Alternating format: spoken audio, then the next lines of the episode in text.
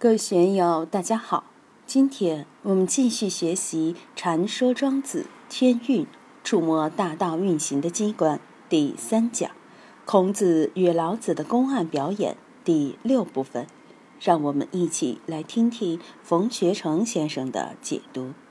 下面，孔子再参老子，更是有趣，可做禅宗公案来参。孔子谓老聃曰。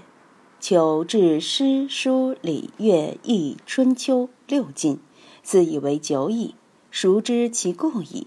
以干者七十二君，论先王之道而明周少之计，以君无所钩用，甚矣夫！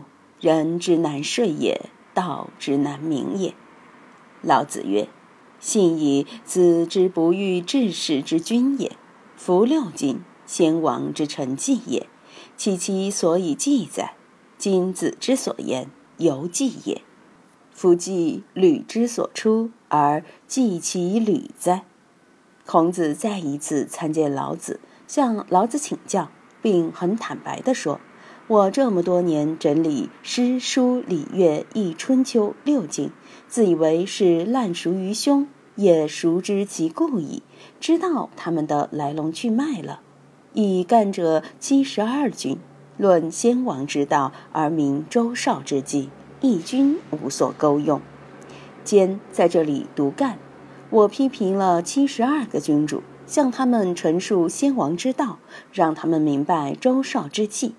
孔子毕竟是祖述尧舜宪章文武的，他把周公少公的事迹向七十二位诸侯进行了宣传，但是一君无所钩用。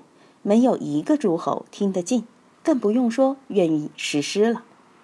甚矣夫！人之难睡也，道之难明也。我宣传的这些行不通，是不是说明现在人心变坏了，大道没法推行了？孔子在老子这里把自己的委屈诉说了一番，想得点安慰和指点，哪知又引来老子的一顿棒喝。老子说。信以子之不遇治世之君也，你运气好啊！你遇到的七十二个诸侯都是昏的，如果遇到明白的君主，恐怕你的脑袋都要丢了。没有遇到治世之君，是你的运气。夫六经，先王之成绩也，岂其所以记载？大家要注意，特别是学禅宗的，庄子的思想通过老子说出来，很是了不起。六经是什么？是先王的沉迹。沉迹是什么？就是前人留下的脚印。六经不过是先王留下的文献古董而已。岂其所以记载？脚印是人走出来的，是哪个人走出来的？为什么要走这条路？为什么有时要走平路，有时要走山路？为什么有些穿草鞋，有些穿皮鞋？这些都是各有各的道理。所以，我们不但要知道记，还要知道所以记才行。在《齐物论》里，庄子讲过王两问隐的故事，涉及形、影、王两三者的关系，也是讲记与所以记的关系，体和象的关系。许多人痴迷于表象，而不知在体上下功夫。禅宗有狮子扑人、寒炉乘快的警语。也是从庄子这段寓言中画出来的，但又有多少人明白呢？今子之所言，犹记也。今天你所说的这一套诗书礼乐易春秋，就是先王留下的脚板印嘛？夫记履之所出，而记其履哉？这也是讲体和象的关系。体是什么？象是什么？记是履的经历所留下的痕迹。是因铝而成的像，但既不是铝，铝才是体。我经常说，照片里的那个人是我，但我是不是那个照片呢？肯定不是。这个关系一定要弄明白。学禅宗的人，学佛法的人，如果不明白、翻不透这一层关系，那就陷在记忆相里面了。用佛教的话来说，就是着相，就是不知心的妙用，不知根本。所以，我们一定要看到庄子借老子批评孔子的这段话，对佛教的根本法是丝丝入扣，一个鼻孔出气的。知识的来源是智慧，而智慧绝不是知识。智慧可以产生无限的知识，但知识却难以回溯到智慧。再如道化生万物，但万物绝不是道。体和相的关系既是密不可分，也绝不可能混为一谈。这是学道者应明白的道理，更是应体悟的关键处。下面，老子又用其独到的语言讲述自然造化的玄妙。夫白翼之相似，眸子不运而风化；虫雄鸣于上风，雌应于下风而风化。类自为雌雄，故风化。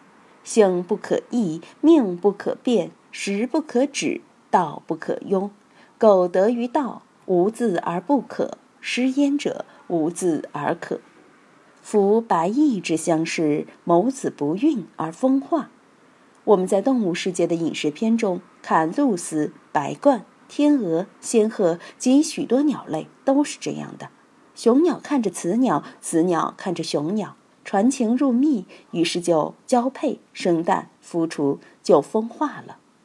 虫。雄鸣于上风，雌应于下风而风化。雄的蝉在上方叫，雌蝉在下风叫，叫一叫就风化，下一代就有了。在《易经》里，这叫同声相应，同气相求。在鲁迅的相关短篇小说里，也写了孔子见老子这一段故事，也用了老子这个风化。雄鸟定着眼看着雌鸟，雌鸟也定着眼看着雄鸟。一动不动的，于是乎就怀孕了，有了下一代。我们现在说有伤风化，就是从这里来的。的确，风化是个很妙的语言。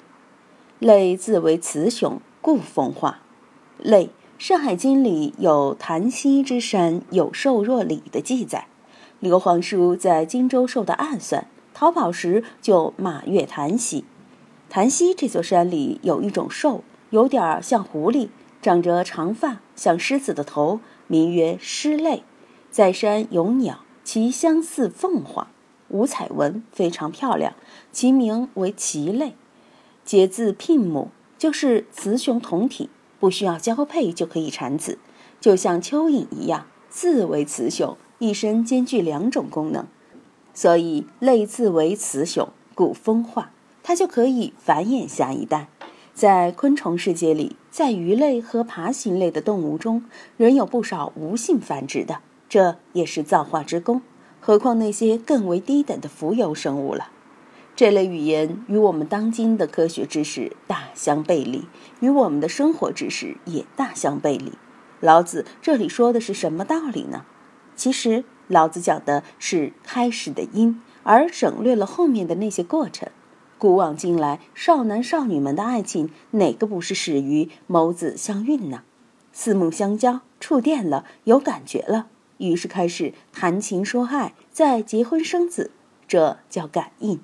易经里讲：“天地感而万物生，观其所感而天地万物之情可见矣。”这种感应，若把每个环节都定格并度量化，就失去了那个玄的意味。因为有很多人们难以体察到的因素在其中，有许多人们永远无法破译的因素在其中。若一切都清楚明白地呈现在人们的理性面前，人类文明也就走到了尽头。这就是道家的高明之处。于是才有“玄之又玄，众妙之门”这一永远让人们拒绝的妙语妙道。